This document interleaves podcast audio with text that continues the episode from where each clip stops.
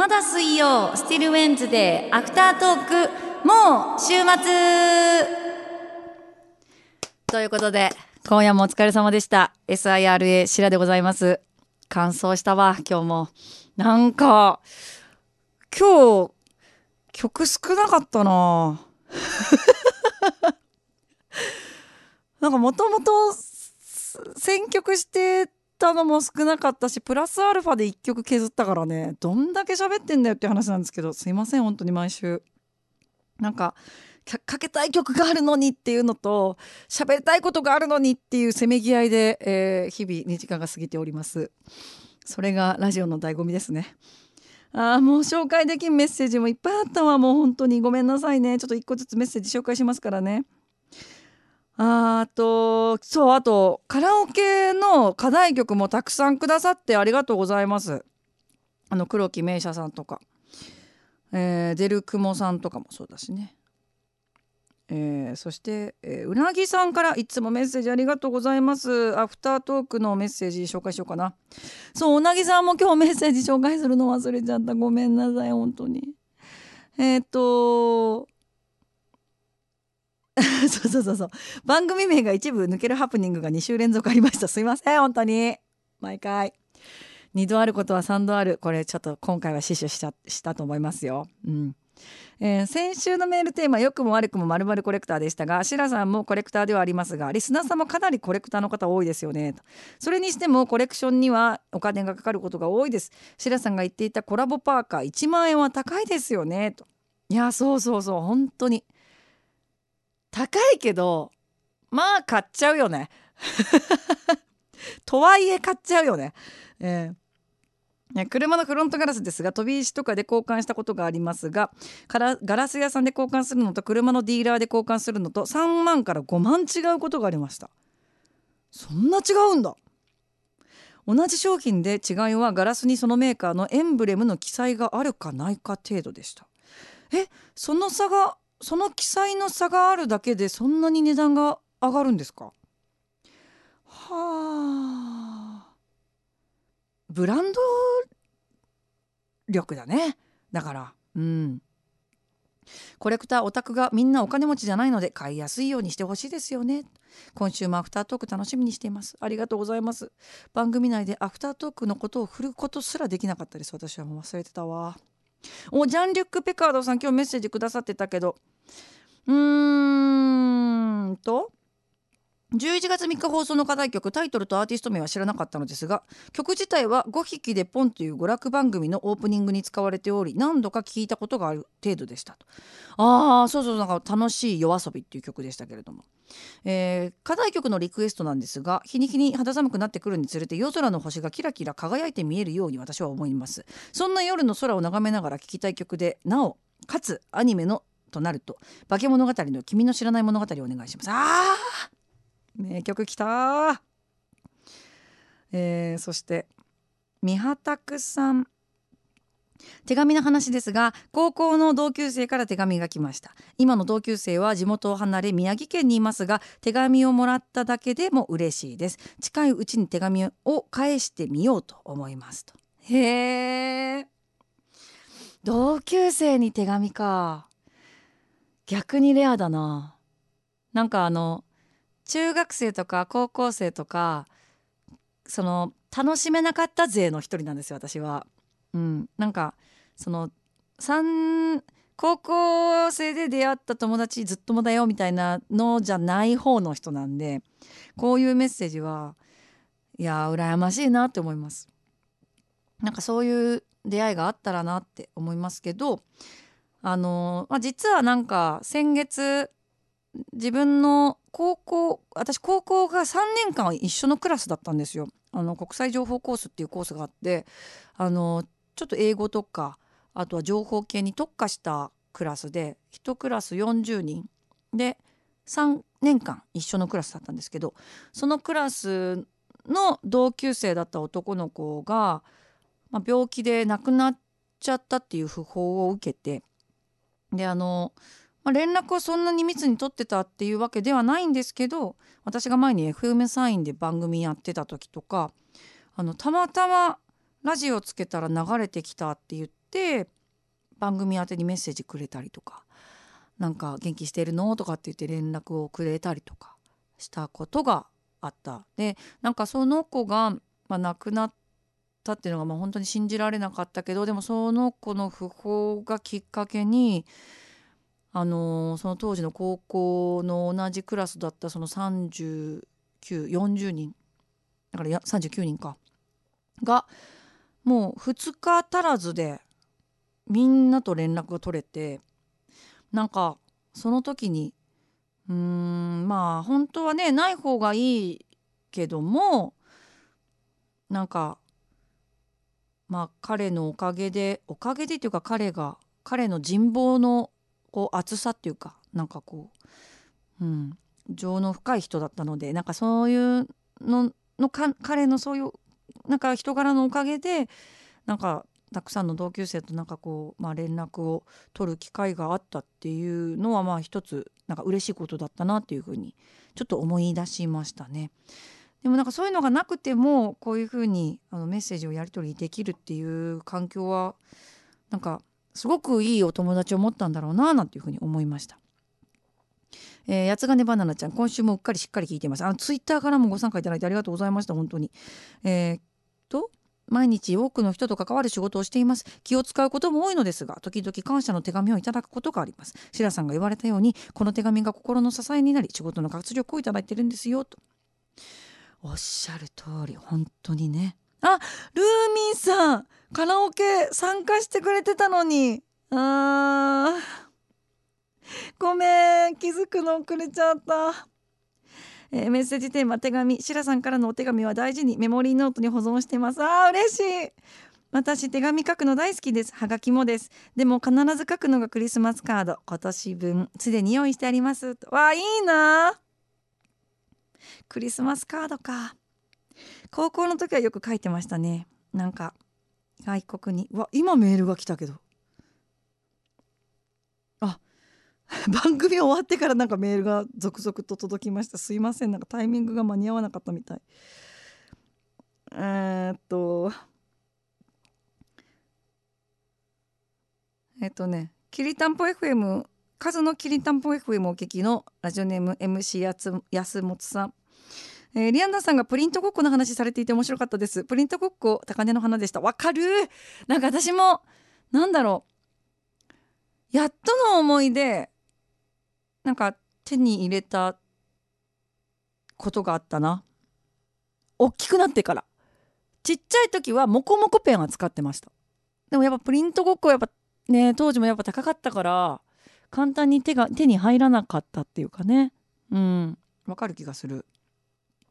えー、文通の話の追記ですが、えー、文通冊子ではほとんど男性の募集欄を見ると女性限定。女性の募集欄を見ると、えー、募集女性限定でなかなか文通できないなと思い私は老若男女問わず文通を募集しました。SDGs を考えると複雑ですがと。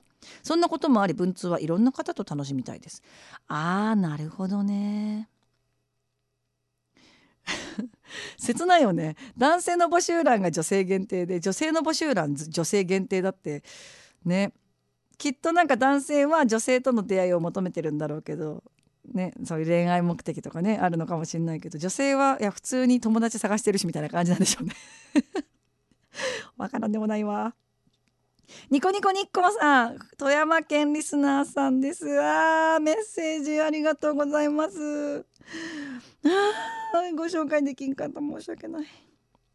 えー、テーマ手紙。手紙の思い出は2つ。一つは少年の頃の僕。少年ジャンプの漫画家さんに応援の手紙を出していました。また関東巻末にあるジャンプ放送局という読者投稿コーナーにも出していましたが1回も掲載されず。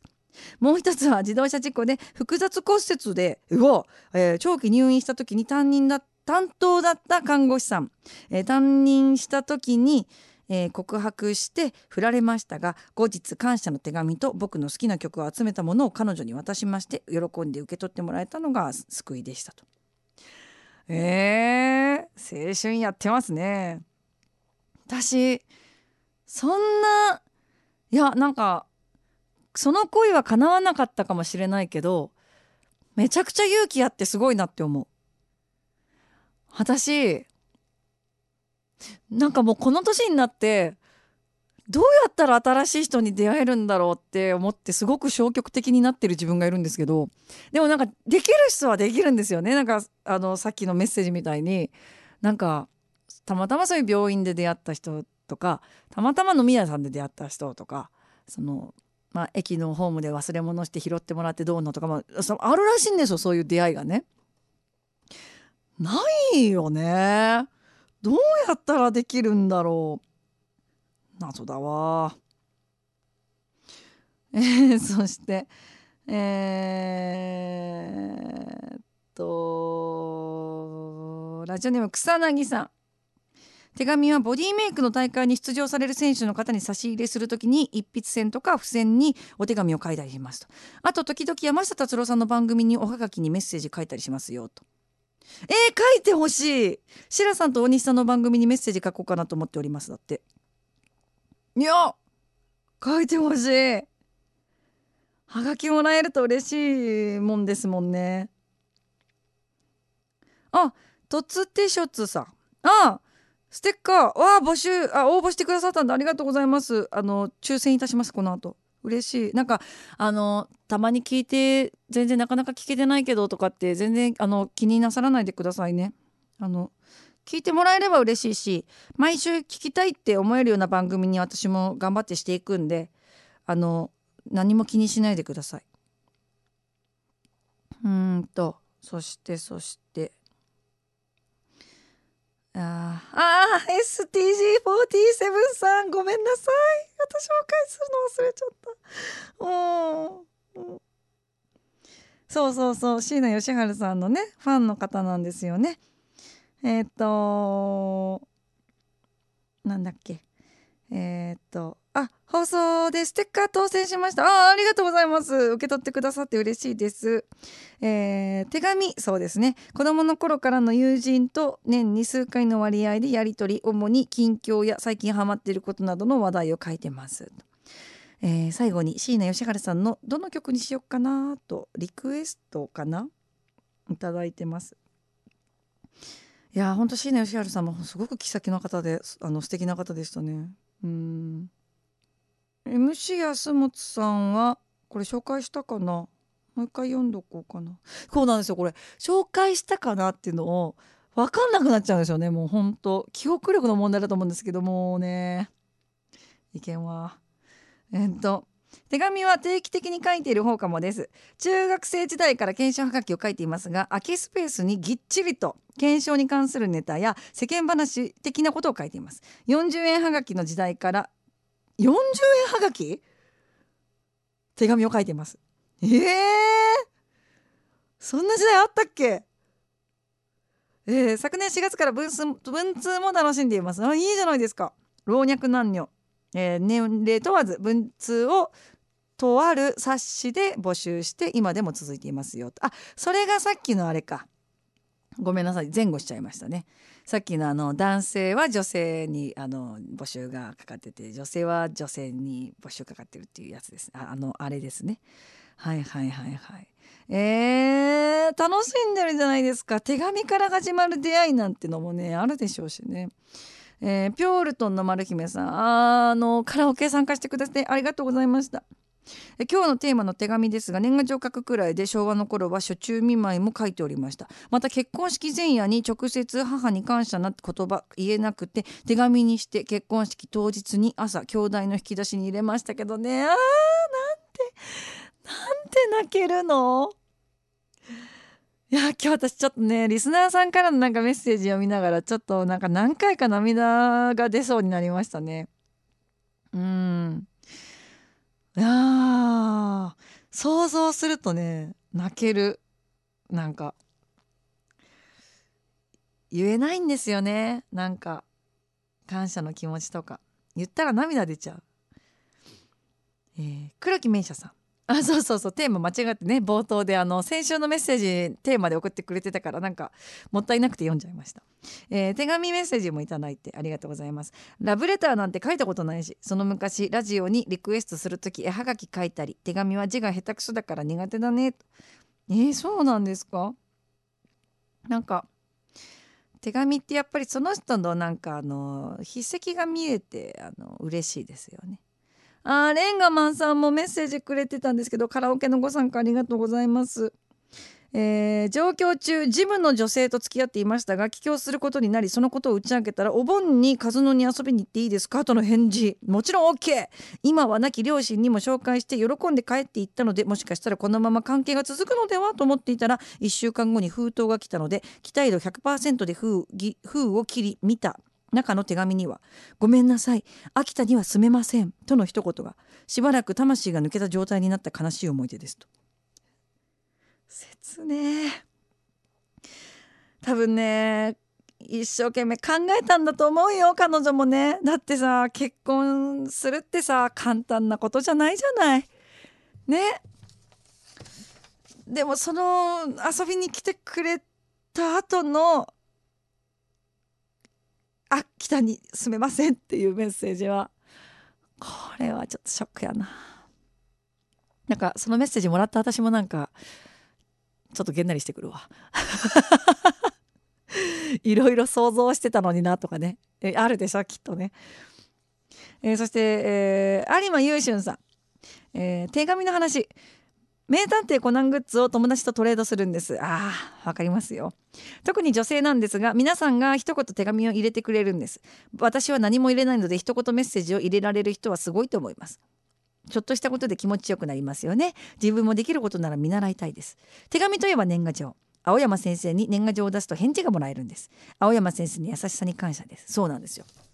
なんかあのもうこれ昔からやられてることで、まあ、昔と今とってまあ全然あのスタイル変わってきてはいるんですけどここ数年はあのその年の劇場版の、えーまあ、ポスターイラストみたいなのが印刷されてあの返信されるんですけどあの必ずねあの青山先生が一言メッセージを直筆で書いてくださってるんですよ。なんか楽しみにしてねんとかあの例えばそのねあの自分が手紙で赤い周一が大好きでどうのこうのとかで書いたりとかするじゃないですかそこに対しての一言返事とか書いてくれるんですよ。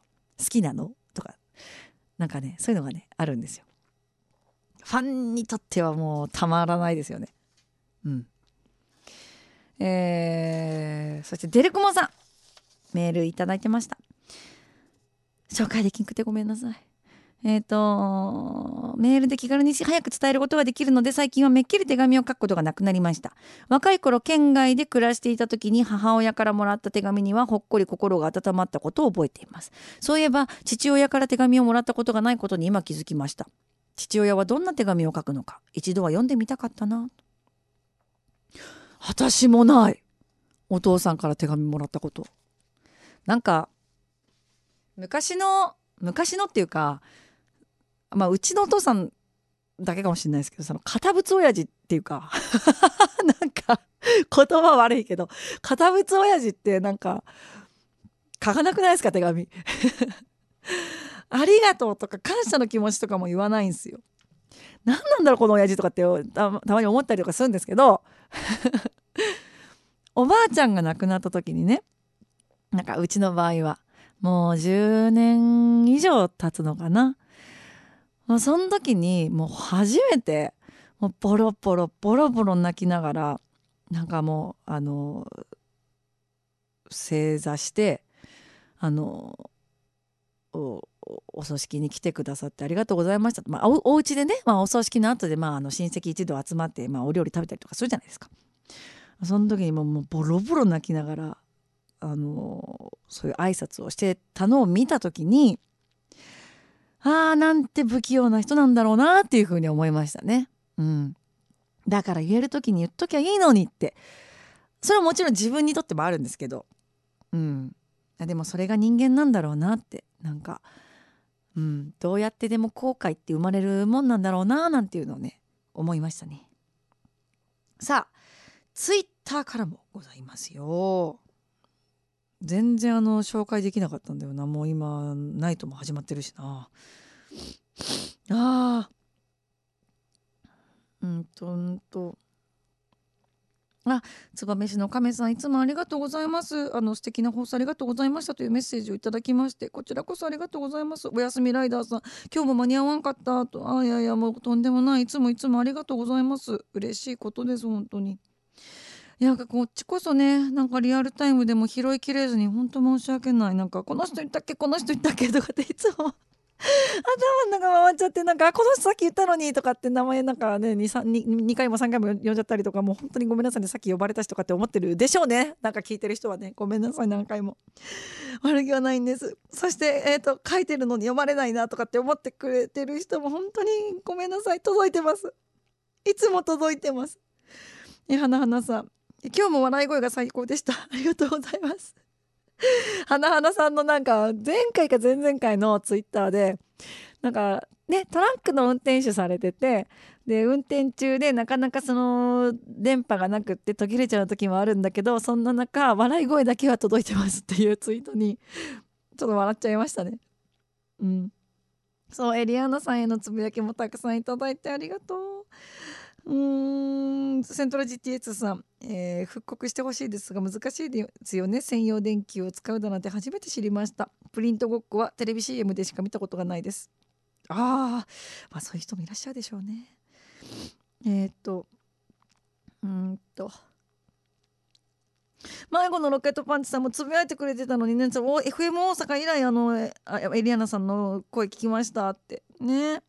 あのスクさんもねそうそう FM 大阪のスクさんの番組に出てたんですよね。スクさん懐かしいわ覚えててくれてるかなあの某局の、えー、合同イベントで富士山を清掃するっていうイベントがあるんですけどそこでね何回かお会いしました。えー、っとうーんと今日ねツイッターからもめっちゃ参加があったんやけどな。旅人さんあの金で暮らしてたアニータというネタがあったなっていうのを思い出してくれてました。これ何リツイートしとこう。何これ。あティーコンマさんもエリエナさんチェックしていただいておりましたね。えー、っとうん。と。あ与那エビさん松江市はお茶どころなのになぜスタバがあるんだ？あのあれですね。ここだけの参院の話ね。そうそうそうそう。すごいニュースになりましたからね。スタバができた時。なんだっけ？100万人？じゃ100万人もいです100人？すっごい並んだっていうヤフーニュースでトップページに上がってすっごい恥ずかしい思いをしたことを覚え思い出しましたね今ね。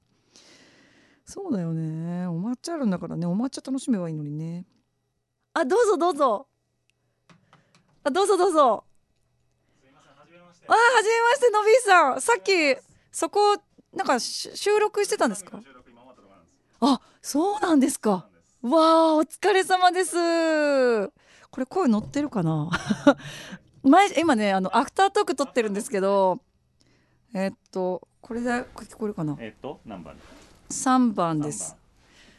わす。いません。なんかのびさんありがとうございますあの毎週木曜日7時から9時にね、はい、あの週刊のびタイムズっていうね番組生放送。番組がはい10月から始まりまして、はい、あの今アフタートーク撮ってる時に横でね収録されてて今終わりで覗いてくださいました。そうなんです。初めまして。ご挨拶ちゃんとしようと思ってそうなんですよ。よろしくお願いします。ツイッター上ではねやり取りさせていただいてて。ありがとうございます。はいあの聞いてます。なんかすごいなんかあそっかこんなこと考えながら生きればいいんだっていつも勉強してます、ね、あなるほど。あそういう意味であの宮田理子がアシスタントあ宮田さん、はい、あの聞いてました。先週も、はい、初めまして。ありがとうございます。はい。なんかすみませんお邪魔しまして。いえとんでもないです。ありがとうございます。またじゃあビールでも行きましょうあ行きましょうぜひ。飲みに行きましょうぜひはいありがとうございます。お疲れ様でした。はいありがとうございますいや素敵、えー、週刊のビータイムズ7時から9時まで毎週木曜日ね生放送してますので、えー、ぜひこちらの番組もチェックしてみてください、えー、メッセージ途中でごごめんなさい。すこ姉さん。